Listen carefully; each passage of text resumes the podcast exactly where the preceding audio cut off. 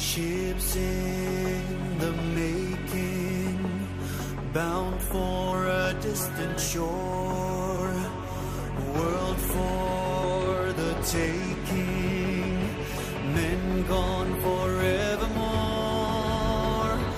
boarding and setting sail. Sexto Continente. Dirigido por el obispo de Orihuela Alicante, Monseñor José Ignacio Munilla.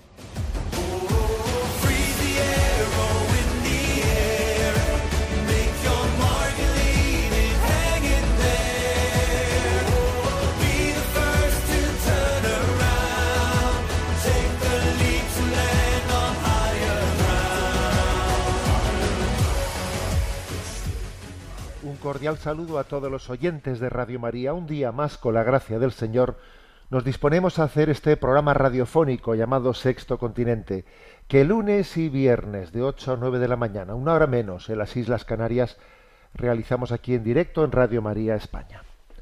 Bueno, ayer, hoy es 19 de diciembre, y ayer todo el mundo, eh, pues estaba, bueno, todo el mundo, en fin, delante de una pantalla, eh, pues una parte grandísima de la población mundial, supongo que sería un récord de audiencia, pues la retransmisión de ese partido de fútbol, de la final, pues entre Argentina y Francia. ¿eh?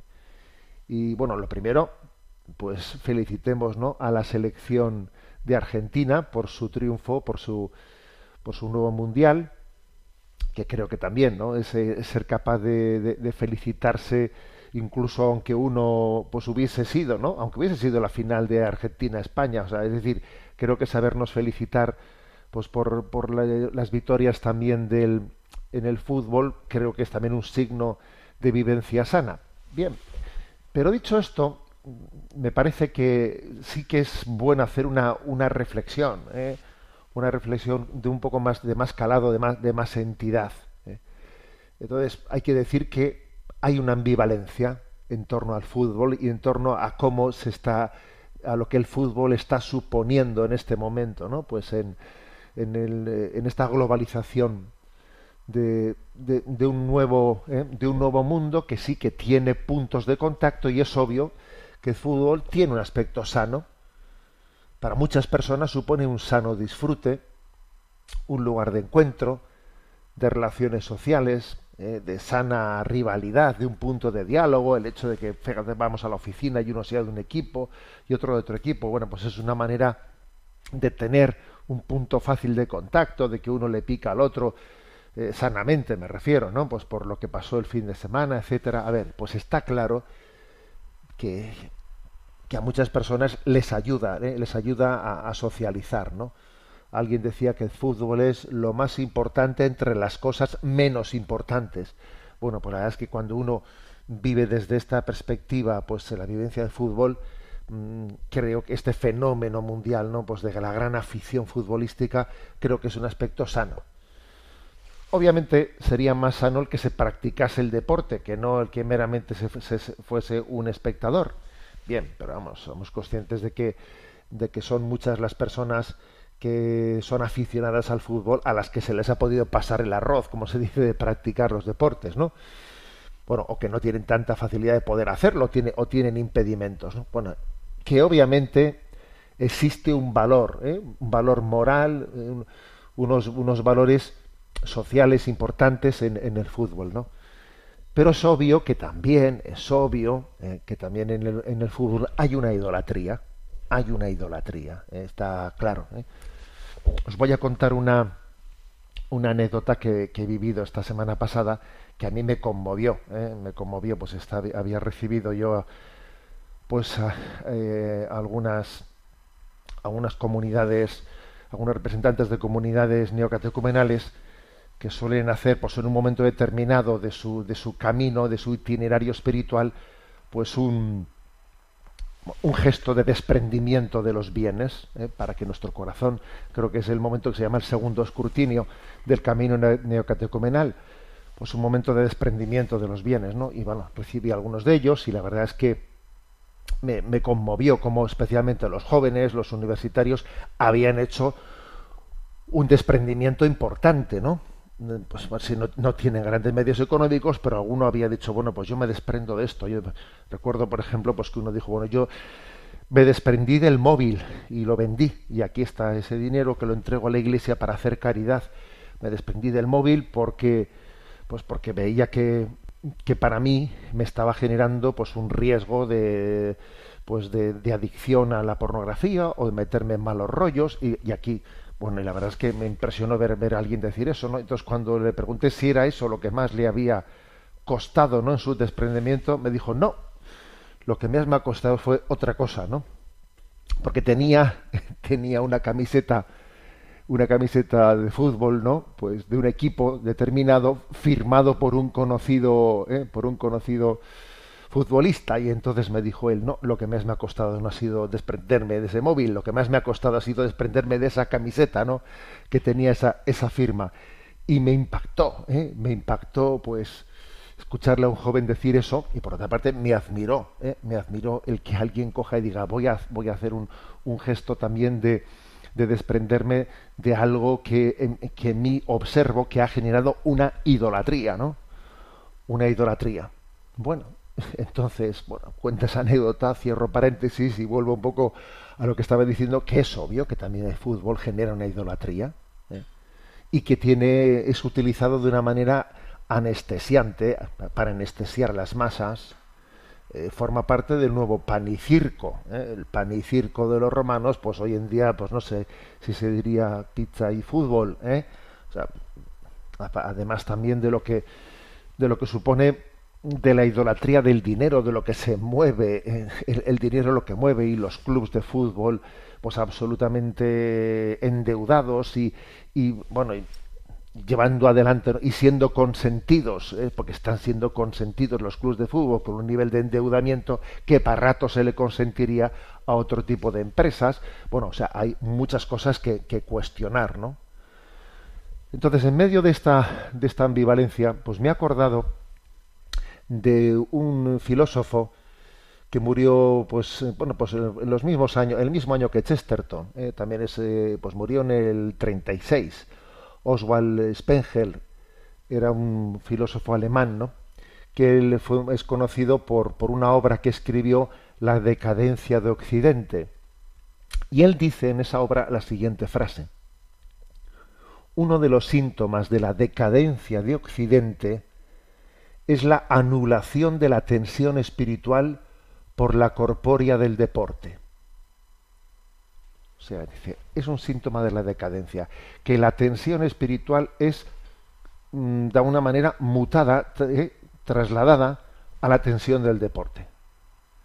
Es como si eh, en el deporte esa tensión, ese deseo de, de, crecimiento, de superación que tiene el corazón del hombre, el hombre ha sido, tiene un, tiene un deseo de, de, de excelsitud, ¿no?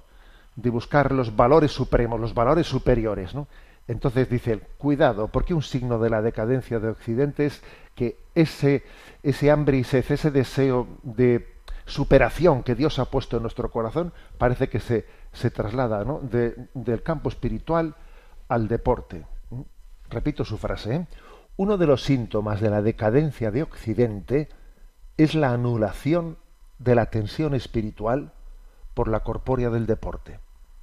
Es como pegarte el cambiazo que lo que debiera de ser no una tensión espiritual en el buen sentido de la palabra, ¿no? un deseo de superación, se traslada al aspecto deportivo y punto, y lo otro, y lo otro queda anulado. Por eso me ha parecido en un día como ese, ¿no? En un día en el que felicitamos a Argentina por su, por su victoria en el Mundial de Fútbol, me, me, me, vino a la mente una frase del Papa Francisco, ¿no? que en otro contexto obviamente distinto a este de la final de un mundial, él dijo la siguiente frase, ¿no? y la he compartido en redes sociales. Gritas un gol y sin embargo no alabas con fuerza a Dios. A ver, que tenemos que alabar a Dios con toda nuestra alma y con todas nuestras fuerzas, que, ese entusiasmo, que ese enardecimiento del corazón, eh, tiene que estar especialmente ¿no? en nuestra relación con el Señor espiritual, que lo que no puede ser es que peguemos botes, ¿no? botes del sillón, en el sillón, ¿eh? pues por, por los goles del fútbol y luego pues resulta que nos, eh, nos muramos de aburr- aburrimiento eh, la, pues en el reclinatorio delante del sagrario o en un banco delante del altar. No, no, no, ¿eh? dice el Papa Francisco. Gritas un gol y sin embargo no alabas con fuerza a Dios. A ver, yo creo que el deporte está muy bien y tiene sus valores y, y- tenemos que ser capaces de sacar de ellos pues, todo el rédito que debemos, ¿no? Pero sin que sea un sustituto, ¿eh? Sin que sea un, un sucedáneo que nunca debe de serlo, ¿no? De nuestra atención espiritual, de ese hambre y sed de Dios ¿eh? que el hombre tiene, tiene dentro de sí, ¿no? Gritas un gol y sin embargo no alabas con fuerza a Dios. El gloria a Dios, ¿eh? el bendito sea Dios, debe de brotar de nuestro corazón con mucho más fuerza que el gol del fútbol, pero con mucha más fuerza, ¿no? Gloria a Dios, bendito sea su, bendito sea su santo nombre, ¿no? Que eso sea lo que verdaderamente enardezca, ¿eh? enardezca nuestro corazón. Sexto Continente es un programa que tiene interacción con los que sois usuarios de redes sociales en Instagram y en Twitter a través de la cuenta arroba obispo munilla y en Facebook a través del muro que lleva mi nombre personal de José Ignacio Munilla. Los programas anteriores están a vuestra disposición tanto en el podcast de Radio María, en el Spotify de, también de Radio María, en el Spotify que tiene el nombre el nombre de Sexto Continente. También los programas anteriores están en el canal de iVox llamado Sexto Continente y también los podéis encontrar con facilidad en la página web de un servidor que os habla que tiene la dirección www.enticonfio.org. Bueno, vamos adelante en la andadura de nuestro programa y quiero comenzar eh, o quiero proseguir hablando de testimonios martiriales, ¿eh? porque sí, de vez en cuando surgen, brotan algunos testimonios martiriales que conmueven. Entonces, el primero, decir que el Papa firmó el sábado, el sábado 17, 17 de diciembre, el día que cumplía 86 años, si no me equivoco, firmó un decreto sobre el martirio de un matrimonio, un matrimonio polaco, que fueron fusilados eh, por los nazis junto con sus siete hijos. ¿eh? La verdad es que mm, es un testimonio, es una historia que yo desconocía plenamente, pero me ha parecido conmovedora, ¿no? Bueno, ¿qué, qué, fue lo que aconteció en este hecho histórico? Pasó un 24 de marzo de 1944. Esta era, pues, un, esta es una familia, pues, un matrimonio católico polacos que en aquel momento de la invasión nazi, pues, habían refugiado en la granja, en su granja, pues a ocho judíos los habían metido escondidos a ocho judíos para que para que pudiesen escaparse, ¿no? de, de los nazis. Entonces, un 24 de marzo de, mil no, de 1944, pues una patrulla nazi rodeó la casa de este matrimonio de Joseph, Joseph y Victoria, Victoria a las afueras del pueblo de Markowa, en el sureste de, de Polonia, encontraron a los ocho judíos que ellos habían allí refugiado, escondidos en el pajar, ejecutaron a los ocho judíos y a continuación eh, pues eh, mataron a Victoria, a la esposa, que estaba embarazada de siete meses, y mataron también a su marido, a, a Joseph. Y cuando los niños empezaron a gritar al ver a sus padres que, que estaban siendo asesinados, pues también los nazis los fusilaron. A Stanislawa, de ocho años, a Bárbara, de siete años, a Vladislau, de seis años, a Francisque, de cuatro años, a Antoni, de tres años, y a María, de dos años. Los mataron a todos. Sin olvidar que también habían matado aquel bebé de siete meses de gestación ya que llevaba Victoria en su seno. Una historia impresionantes, ¿no? Por cierto, que el Centro Mundial para la Memoria del Holocausto ya había honrado ¿no? a esta pareja, a este matrimonio, como justos por las naciones, por el sacrificio de sus vidas, ¿no? Y ahora, mm, digamos, el, pues el Papa quiere que sean beatificados, ¿no? Pues como mártires de la caridad, mártires de la caridad, que, que creo que es una, una expresión bellísima, ¿no? Impresionante.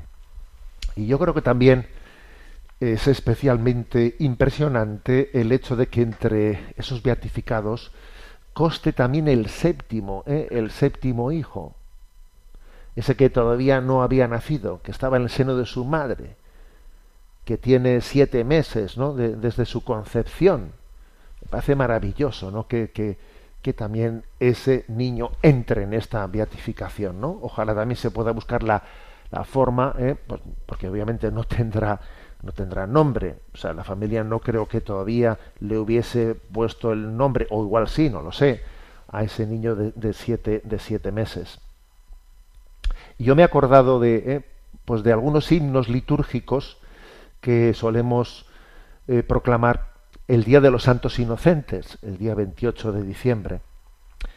Y ahí recuerdo que en laudes decimos, tanto al tirano le place hacer de su orgullo ley, que por deshacer a un rey un millar de reyes hace. Hace reyes de excelencia, con cabezas coronadas, pues con coronas logradas el martirio y la inocencia.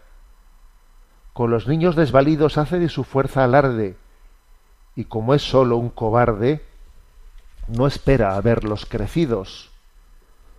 Por matar a un enemigo siembra de sangre Belén, y en Belén, casa de trigo, no muere un rey, nacen cien. Y así su cólera loca no puede implantar su ley, pues quiere matar a un rey y corona a cuantos toca. La furia del mal así no puede vencer jamás, pues cuando me hiere a mí, estás tú, Señor, detrás. Estás para convertir en corona cada muerte, para decirnos que el fuerte es el que sabe morir.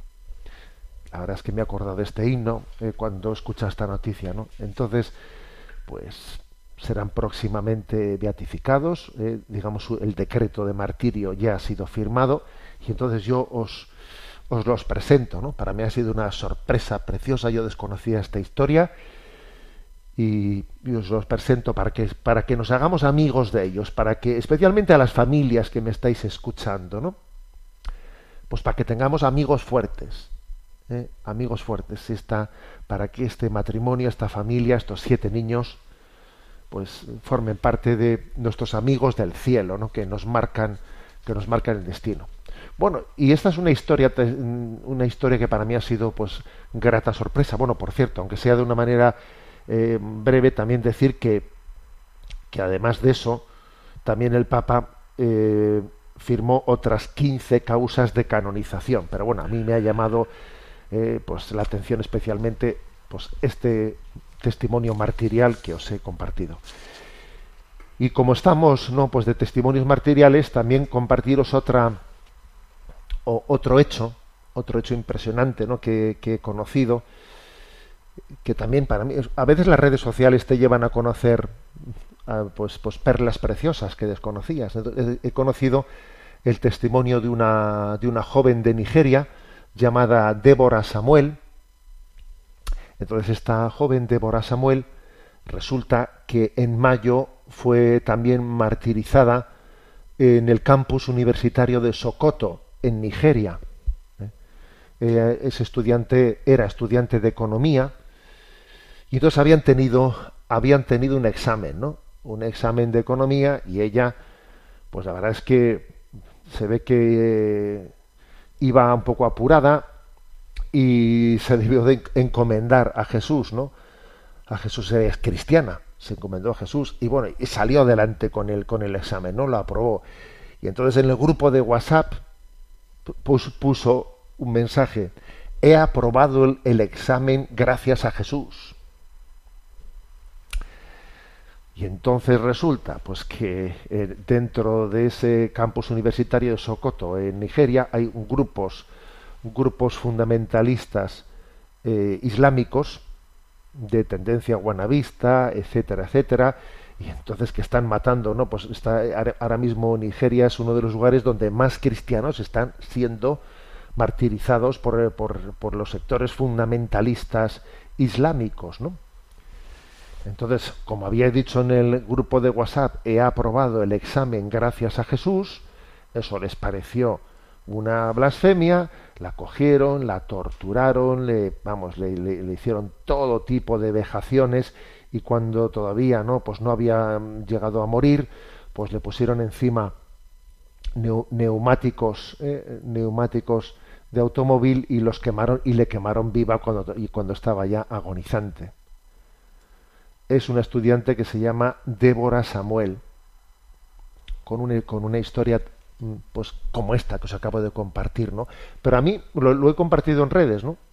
Recibí un vídeo en que contaba esta historia por redes y lo compartí.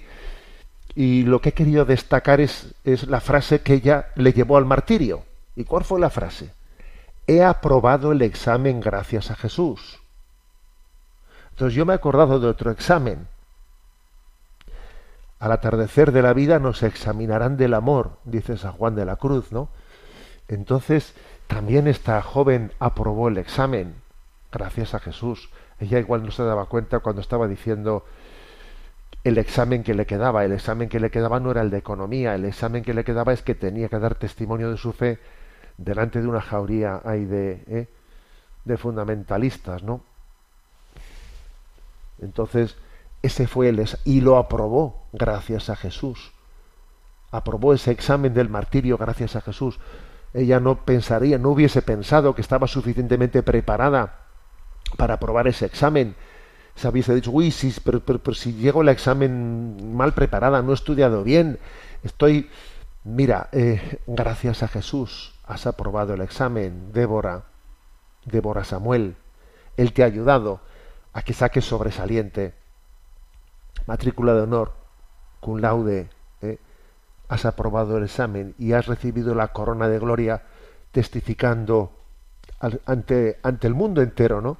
Bueno, ante el mundo entero, que es curioso que todo había pasado en mayo y, yo me entero ayer, ¿no? Y fui y comprobé los datos buscando y dije, sí, en efecto, no es ningún fake de esos, ni un fake que a veces se difunden por internet, era así, exactamente así. Y dice uno, oye, ¿y esto cómo es posible que no se haya contado, no eso pasó en mayo de este año. Esto no se ha contado. Ahora fíjate, gracias a que alguien ha hecho ese vídeo me entero yo, pero es que, ¿cómo es posible, no?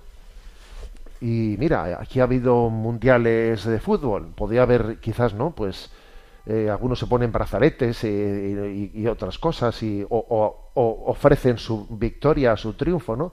Bueno, ayer podía haber alguien eh, ofrecido el triunfo del mundial de fútbol diciendo pues lo ofrecemos en, memoria en honor de Débora Samuel, ¿no? Nadie, nadie dijo nada, ¿eh? no hubo, digamos, ninguna mención de ningún tipo, ¿no?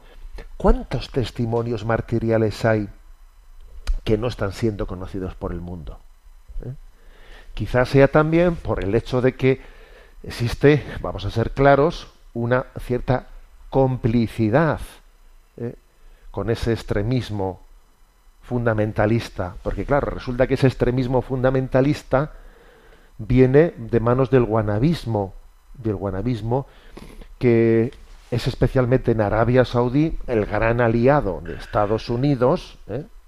Arabia Saudí, el que está patrocinando la extensión de ese guanabismo dentro de África, porque vamos a ver, en África hay muchísimos lugares en los que la convivencia entre cristianos y musulmanes siempre ha sido buena y es buena. ¿eh? Y saben convivir de manera como, como hermanos. Y yo en muchos, muchas visitas que he hecho a África, visitando, visitando a hermanos, a misioneros, pues ellos me han dado testimonio de cómo hay muchos lugares en África en los que tradicionalmente no ha habido una buena, muy buena relación entre cristianos y, y musulmanes. Y yo mismo soy testigo de que he llegado a algunos pueblos como un, como un obispo que va a hacer una visita y te recibe también, no solo los cristianos, sino hasta los musulmanes del lugar, le reciben al obispo en algunos lugares, ¿no? Pero claro, en otros lugares que tienen que están comenzando antes, bueno, que comenzando, que ya hace tiempo, ¿no? Comenzaron con esa influencia guanabista en la que Arabia Saudí con todo el dineral, ¿no? Con todo el dinero que tiene lleva a, a imanes a formarse Arabia Saudí y los forma y los forma bajo ese fundamentalismo islámico y luego los traslada a África con una capacidad de, de pagarles sueldos, de, de, trasladarles años de formación a Arabia Saudí, ellos están extendiendo ese fundamentalismo, ¿no? que hace imposible la convivencia con el cristianismo, ¿no? Entonces, bueno, pues resulta que claro, eso viene también de unas alianzas inconfesables, porque porque es Arabia Saudí que es el gran eh, pues digamos es el gran promotor del guanabismo en el mundo, el gran aliado de, de Estados Unidos en, en Oriente, en Oriente Medio. Entonces, em, también por eso quizás sea que aquí se está ocultando delante del mundo la noticia del martirio de los cristianos en África, en los lugares de influjo guanabista, como es por ejemplo Nigeria. Bueno, pues yo me quedo con la frase de Débora Samuel que le llevó al martirio, ¿no? He aprobado el examen gracias a Jesús. Tú te pensabas, Débora, que era el examen de economía, pero no. Era un examen más importante, era el examen definitivo, era el examen por el amor. ¿Me amas?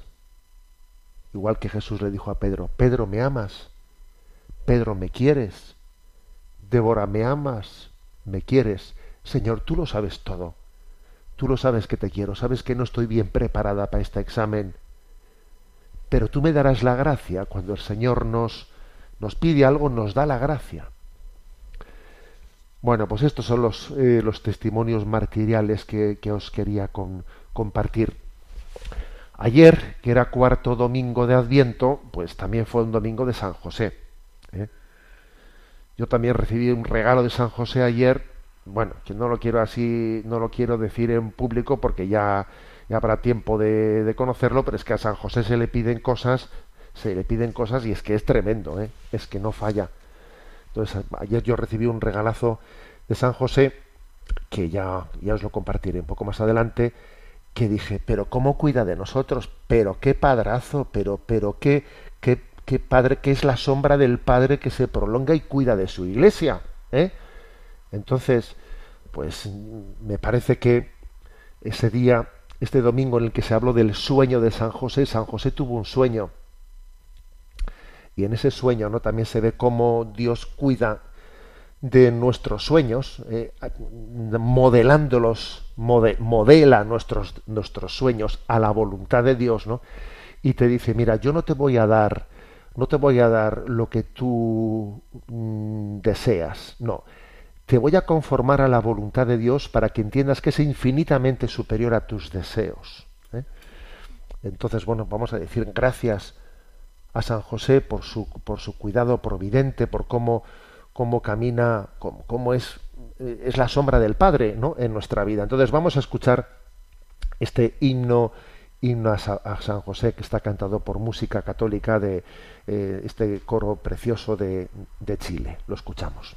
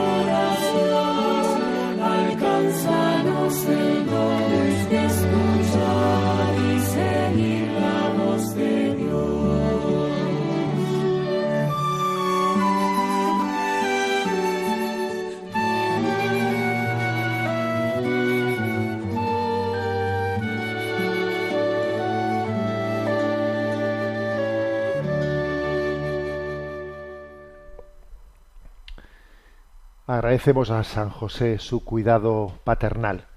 Vamos adelante a tener nuestro momento Chesterton. Hoy con un término desde los que le va muchísimo, ¿eh? un aforismo que es el de tradición. El aforismo de tradición obviamente es uno de esos que brillan especialmente en el pues en la pluma de Chesterton por el hecho de que él eh, hubiese vivido ya en un momento en el que digamos el llamado modernismo pretendía eh, romper con la eh, con la tradición no con la tradición cristiana. Entonces en ese contexto del desprecio contemporáneo por la por la tradición las obras de Chesterton encontramos frases como las siguientes.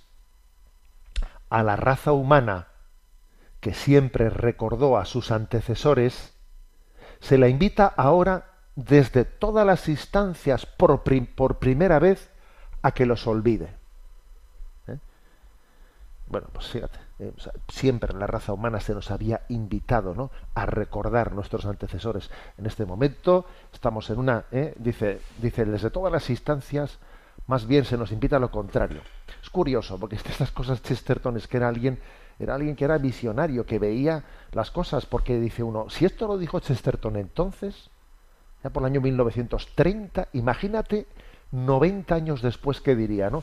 Cuando los planes de educación se, vamos, se arrincona la historia, cuando se vive la cultura de la cancelación, de, avergonzarnos de todas nuestras tradiciones, etcétera, etcétera, ¿no?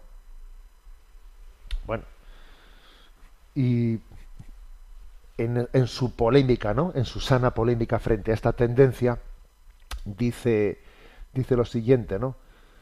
Eh, no entiendo cómo alguien que reconoce que ha olvidado de dónde vino pueda estar seguro de a dónde va.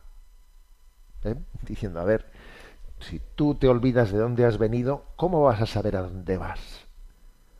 Por lo tanto, ¿no? el conocimiento, el estar enraizado en la tradición es básico. ¿eh? Si no, caminamos como pollo sin cabeza. ¿eh? Eh, otra expresión suya, también potente, ¿no? Dice, originalidad solo significa el poder de retornar a los orígenes. Hay que dejarse de, de de tradiciones. Aquí lo importante es innovar, hay que innovar, hay que ser original.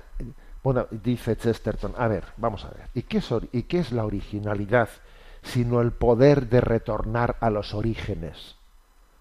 Por tanto, contraponer originalidad con tradición es hacer el ridículo, dice él. Pero es que la originalidad, como su propio nombre indica, es volver a los orígenes. Luego, la originalidad y la tradición lejos de ser dos conceptos contradictorios, es que se necesitan mutuamente. Clarividente este hombre, ¿eh? Clarividente. Y en otra expresión dice, no se puede acusar a una cosa de ser a la vez anticuada y efímera. A ver, usted. Eh, no, no, no, no, es contradictorio si usted dice, no, esto es una cosa tradicional, esto es una cosa anticuada, ¿no? Es una antigua, si es, es una cosa anticuada, es algo efímero. Oiga, no, si ese, si efímero no es, la prueba es que ha durado tanto tiempo. Efímero no es. Luego no diga usted que algo es anticuado y que es efímero, que, que, ha pasado. No, ha durado tanto tiempo como para que llegue usted ahora a decir que es anticuado. Luego, ser anticuado y ser efímero no, no, se, no se conjugan ambas acusaciones al mismo tiempo. Porque la prueba que no es efímero, que, que ha tenido una, una, una, duración, que ha persistido tanto a los cambios de los tiempos, es que ha llegado hasta ahora y usted lo llama anticuado, ¿no? Entonces, ¿qué es la tradición, según Chesterton? ¿Qué es la tradición? Entonces, tiene el, este hombre tiene verdaderamente, eh, bueno, la, la, su afirmación, la que ha tenido, si queréis, más, más difusión, es la siguiente. La tradición significa permitir el voto a la clase más desconocida, a nuestros antepasados. Curiosa esta frase, ¿eh? Él dice, mira, la tradición es como que nuestros antepasados, los que vivieron, tengan derecho a voto. Es como si les permitiésemos votar en la urna a nuestros antepasados. Ese es el amor a la tradición. ¿eh? Y entonces dice él, es la democracia de los muertos, eh, la democracia de los difuntos, porque de alguna manera eh, a ellos les damos peso. Para nosotros sus valores son muy respetables, aunque ahora ya no puedan estar votando, pero para nosotros es la democracia de los antepasados, ¿no?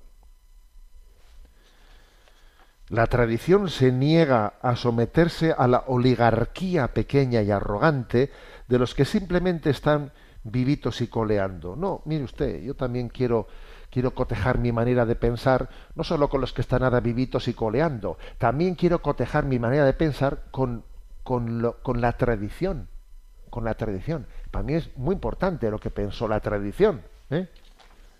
Entonces, la frase es muy buena, ¿eh? dice, es la democracia de los difuntos, ¿no? Permite el voto a, nuestros antepasados. Quiero que lo, los antepasados influyan en el presente, en cómo vieron, en cómo valoraron la vida. Entonces dice, añade a esto, la tradición no significa que los vivos estén muertos, ¿no? Porque a veces se dice, va, es que esto es una persona muy, muy apegada a la tradición, este es que casi está muerto, ¿no? Está, vive en el pasado. No, no, dice, la tradición no significa que los vivos estén muertos, sino que los muertos están vivos. Que los muertos están vivos, es decir, que el pasado, que todas las raíces, eh, que todos los cimientos ¿no? No, no, nos hemos olvidado de ellos, sino que están presentes en, en, el día de hoy, ¿no? Y remata Chesterton diciendo, las cosas antiguas existen para enseñarnos a ser jóvenes, a nacer de nuevo. ¿Para qué está la tradición? Para enseñarte a ser joven, para enseñarte a nacer de nuevo. Y por último también me ha, me ha llamado la atención una expresión en la que él dice, ¿eh? en la que dice, ojo, la tradición es bastante más amplia de lo que suponemos. ¿eh? La frase es esta. La tradición en realidad llega a través de muchas generaciones, pero cada persona la recuerda por la última persona que la tuvo. No piensa en algo conectado con sus lejanos antepasados, sino como en algo conectado con su padre.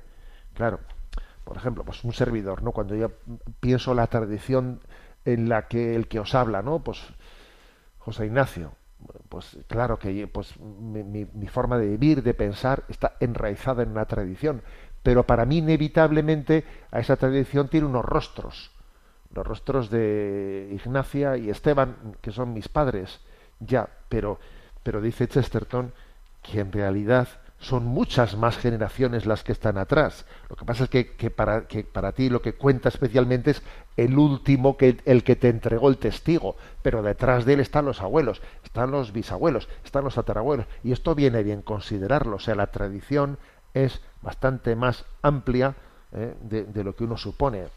No puedes reducirla únicamente al último que te entregó el testigo, ¿no?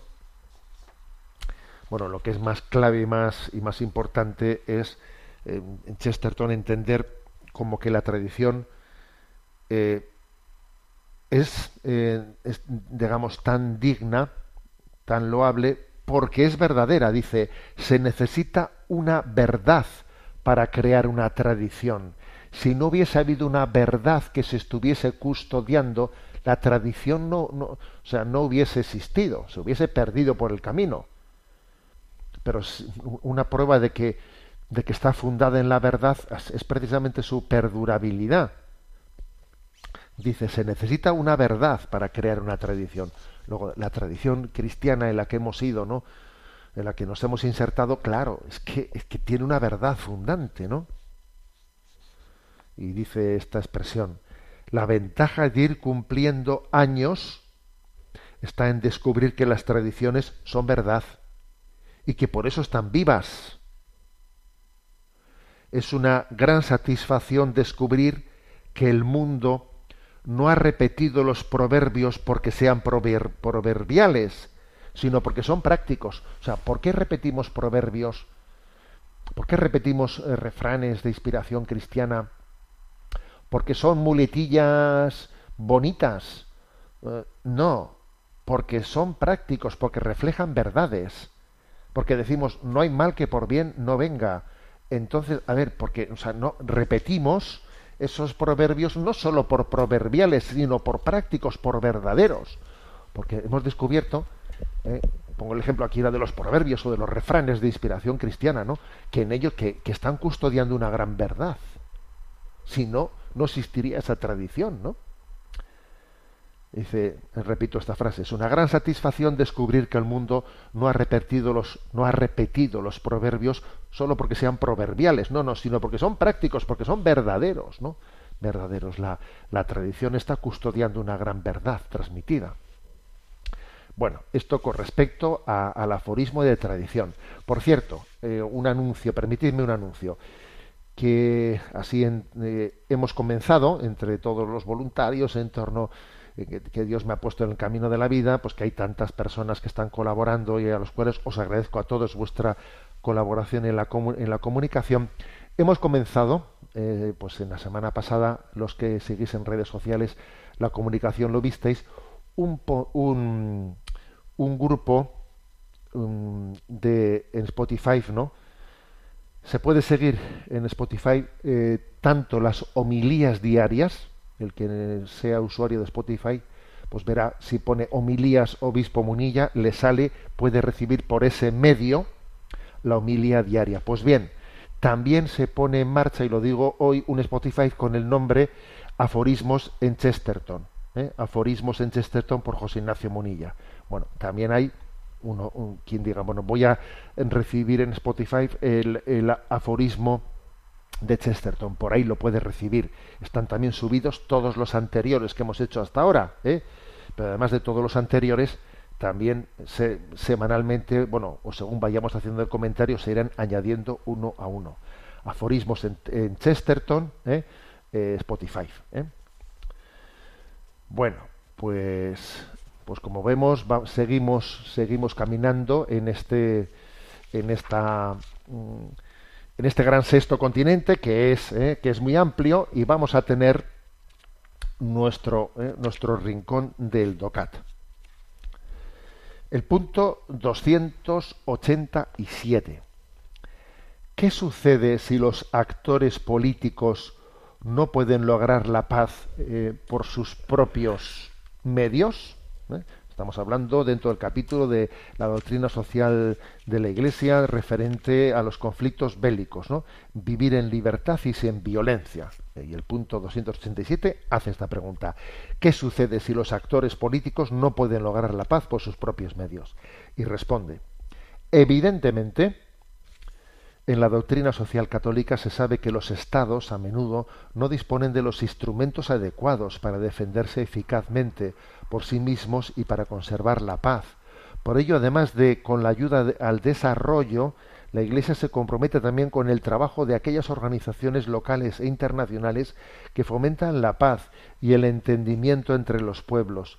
Con frecuencia se ha comprobado la fortuna de contar con la presencia internacional de la Iglesia y de que no y de que pueda ser y de que no pueda ser acaparada por nadie, ya que así conserva su libertad de acometer juicios independientes y de apoyar a los cristianos en los regímenes regímenes injustos. Bueno, entonces es un es un punto este el 287 en el que recuerda que también la Iglesia ha tenido una tradición, una tradición de mediación, de llamada a ser instrumento para el encuentro entre los estados, ¿no? Pues cuando cuando ha habido un riesgo grande de bueno, pues de cronificar los conflictos, ¿eh? de cronificar los conflictos. Bueno, la, la- la verdad es que la Iglesia ha tenido dos, dos metodologías, ¿no? Una es la de ayudar al desarrollo, ¿eh? ayudar al desarrollo, porque ya San Pablo VI decía, ¿no? Que, que el, nuevo nombre de la paz se llama la justicia. Si, si suscitamos relaciones sociales justas, pues, eh, eso nos ayudará mucho a que no haya conflictos armados. ¿no? Por eso la Iglesia lucha por, también por el desarrollo de los pueblos y lo hace a su nivel, Eh, hay que decir que de las, desde las organizaciones católicas y desde y desde lo, bueno pues la- tantos esfuerzos de los misioneros eh, la contribución que se ha hecho al desarrollo de los pueblos es tremenda es tremenda no Yo puedo decir que de las cosas con las que más he gozado y disfrutado en mi vida es con algunas visitas a África en las que puedes ver que pues que un colegio en un lugar se abre un colegio eh, se abre un pozo de extracción de agua y, te das cuenta de lo que supone eso allí o sea lo- es que cambia la vida no cambia verdaderamente la vida Eh, pues pasos en ese sentido es una gran contribución eh, por parte de la Iglesia a, la paz ¿eh? la promoción del desarrollo equilibrado de los pueblos ¿no? y al mismo tiempo pero al mismo tiempo sobre todo en este punto 287 se subraya pues la, vocación de la Iglesia a ser instrumento de, paz en el encuentro de las personas, porque cuando ha habido un conflicto, el factor soberbia pesa mucho, pesa mucho. Muchas veces ocurre que cuando uno se mete en, en un conflicto armado, claro, como ya lo ha comenzado, como ya, ya no puede echarse para atrás porque entonces queda de perdedor, queda de perdedor y entonces tienes que mantenerla y no enmendarla. ¿eh? O sea, es decir, tienes que ir sacando pecho. Yo, por ejemplo, muchas veces he pensado y digo, madre mía, si ahora mismo si puedes echar una cámara, una cámara, una moviola hacia atrás, ¿no? Y a Putin, por ejemplo, pues en Rusia se, se le, se le dijese, le dijese, mira, vuelve de- volvemos a la casilla a la casilla de partida. Nadie se va a enterar de esto que te estoy diciendo. Venga, retrotraemos en la historia. Eh, ¿qué, ¿A qué haces? Eh, ¿Te vuelves a meter en este lío? Para rato se metía en este lío, ¿eh? En el que se ha metido en esa invasión en Ucrania. Pero claro, como la soberbia, ¿sabes? Como la soberbia, ya una vez que uno la ha iniciado, ya no puede quedar de perdedor, porque entonces ya es mi fracaso absoluto el retirarme. Entonces comienza un problema de soberbia. Y en, ese, y en esa situación, pues es muy importante que alguien diga, vamos a intentar abrir algún canal, algún canal en el que, pues eh, recurriendo a una mediación internacional, etcétera, pues alguien tenga más posibilidades, ¿no? de buscar un acuerdo, un acuerdo de paz. Y en eso la Iglesia creo que es experta. Y bueno, he puesto el caso de, de la guerra de Ucrania, que por desgracia lo- lo- los, los ofrecimientos de mediación han sido rechazados de una manera pues, pues, pues muy, muy triste, pero en otros lugares han funcionado. En otros muchos conflictos han funcionado, ¿eh? han funcionado. Y acordaros de la, de, de la crisis de los misiles, ¿no? Y la intervención de Juan 23, etcétera y tal. Eh, a ver, mm, la Iglesia tiene, mm, digamos, esa, esa vocación recibida del Señor, ¿no? A ser mediadora de paz. Y como tiene también, pues, un estatus de, de, de independencia, de no estar acaparada o sometida por nadie, ¿eh? porque es universal, es que la Iglesia católica es universal, no está bajo un estado concreto. Eso le da, le da posibilidades ¿no? de poder llevar adelante esa, esa mediación. Bueno, creo que es el, el, comentario así mínimo, más así ajustado a este punto 287. Bueno, vamos a, a sea de una manera breve, a abrir también la atención a los oyentes que habéis mandado al correo electrónico sextocontinente arroba radiomaria.es, sextocontinente arroba radiomaria.es, a los que habéis hecho llegar allí eh, pues vuestras preguntas, seleccionamos algunas de ellas. Muy buenos días. Muy buenos días, monseñor. Lo, Adelante con ello. lo primero nos escribe Gabriela, chilena que vive en Londres, y dice, estimado obispo, siempre le escucho desde Londres, ya sea en vivo o en los podcasts. Hoy, referido al viernes 16 de diciembre, he quedado con un sabor muy amargo por lo que sucede en España y cómo ciegamente Latinoamérica desea alcanzar e imitar el nivel brutal de crueldad hacia el nonato. Me duele el alma y a veces siento un vacío muy grande sobre el futuro de la humanidad. Gracias por ser un pilar en mi vida espiritual. Dios lo bendiga siempre. Gabriela. Bueno, a ver, con respecto a lo que dice Gabriela, yo quisiera también mm, hacer un matiz, ¿no? Porque me ha preocupado un poco eso de que eh, dice que le quede un sabor muy amargo, ¿no? Yo creo que tenemos que pedir a Dios el don de tener una capacidad crítica mm, no edulcorante, ¿eh? no edulcorante. ¿eh? sino una capacidad crítica de vivir en verdad ante, ante lo que está ocurriendo, porque lo que está ocurriendo es muy grave, o sea, la deriva a la que vamos es que es muy grave. Entonces tenemos que tenemos que, que ser capaz, ¿no? De en el análisis de la realidad poner pon- poner ante la mesa esto, ¿no? Pero también quiero que al mismo tiempo en ningún momento tenemos que olvidar que el Señor Jesús Cristo Rey, Él es el Señor de la historia y aunque pueda parecer lo contrario, eh, no se le escapa de las manos esta historia. ¿eh? No se le escapa de las manos, ¿no? Que a veces incluso para que el reino de Dios se abra, se abra paso, pues parece que necesitamos tocar más fondo para que tocando fondo después, ¿no? Eh, seamos capaces de valorar los, los valores del reino de Dios que estamos ahora despreciando. ¿eh? Es como si en el momento de- en el que la noche es especialmente oscura, como si el amanecer, ¿no? los rayos de sol eh, fuesen más inminentes. Eso se dice, ¿no? ¿Cuál es el momento en el que la noche, en que la noche es más oscura? Bueno, pues suelen decir la cuarta vela, el momento en el que eh, justo está más próximo el amanecer, entonces la noche es más oscura. También esta, esta lectura hay que hacerla, porque hay que decir que vamos eh, de derrota en derrota hacia la victoria plena. Sí. O sea, que la llegada, la extensión del reino de Dios no es, digamos, mm, rectilínea, no es un poco a poco, no, no, sino que es en medio de muchas contradicciones, en medio de, en medio de muchos fracasos, eh, pero que nos quede muy claro que al final el corazón inmaculado de, María va a triunfar. ¿eh?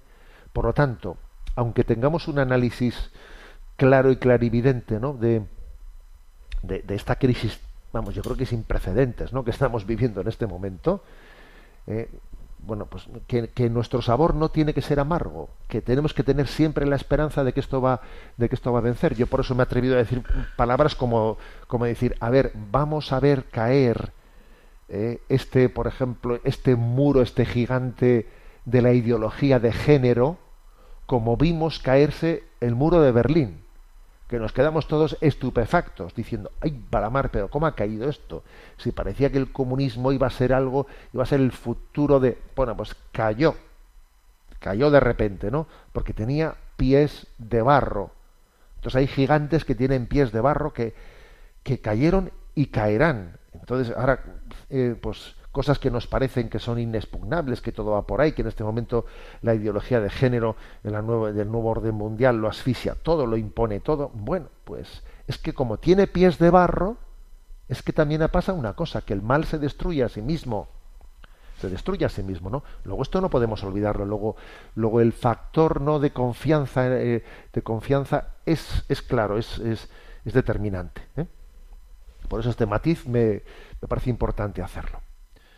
Bueno, y quiero también aprovechar el fin del programa para recordaros a todos que estamos en la campaña de Navidad de Radio María y que esta radio es un pequeño milagro o un gran milagro. Es un milagro que exista Radio María en medio de bueno, pues de una cultura eh, de una cultura de frivolidad, de una cultura de politización, de una cultura en la que por el, eh, pues lo, los beneficios económicos no eh, parece que son los que lo mueven todo, ¿no? En una cultura en la que parece que el dinero es el motor del mundo o el poder o la o el prestigio, etcétera, pues que exista una especie de enmienda a la totalidad llamada Radio María y que lo haga así de esta manera y con este estilo y con esta libertad, ¿no? Que que no eh, que a mí, por ejemplo, hablándolos hoy, pues nadie me ha venido a decir eh, lo que se debe de decir y no decir y mire usted es que en el en el EGM anterior pues es que resulta que la audiencia bajó cuando hablamos de manzanas o cuando hablamos de peras o cuando hablamos de naranjas. Luego usted tiene que cambiar el discurso para que el discurso pues atraiga a más. No mire usted nosotros vamos a predicar el evangelio de Cristo y hay hay de nosotros si pretendiésemos mm, re eh, reformularlo para adaptarlo a este mundo. Pues no, vamos a ser fieles a Jesucristo, ¿no? Entonces, para que una radio así se mantenga, pues es clave vuestra vuestra participación en la campaña de Navidad. ¿eh? Eh, en la página web de Radio María, allí está explicado pues, pues distintas formas, ¿no? Que si el Vicium, que si la cuenta corriente esta, que si la otra, que si tal, bueno, pues existen distintas formas de colaboración que yo os animo a que os introduzcáis en ella y a deciros que hay un teléfono, un teléfono habilitado que también facilita, ¿eh? facilita cualquier forma de hacerlo, al cual podéis llamar ya, que es 91 8 22 80 10. 91 8 22 80 10, ¿no? Será también nuestro gran regalo al Niño Dios en estas Navidades. Me despido con la bendición de Dios Todopoderoso, Padre, Hijo y Espíritu Santo. Alabado sea Jesucristo.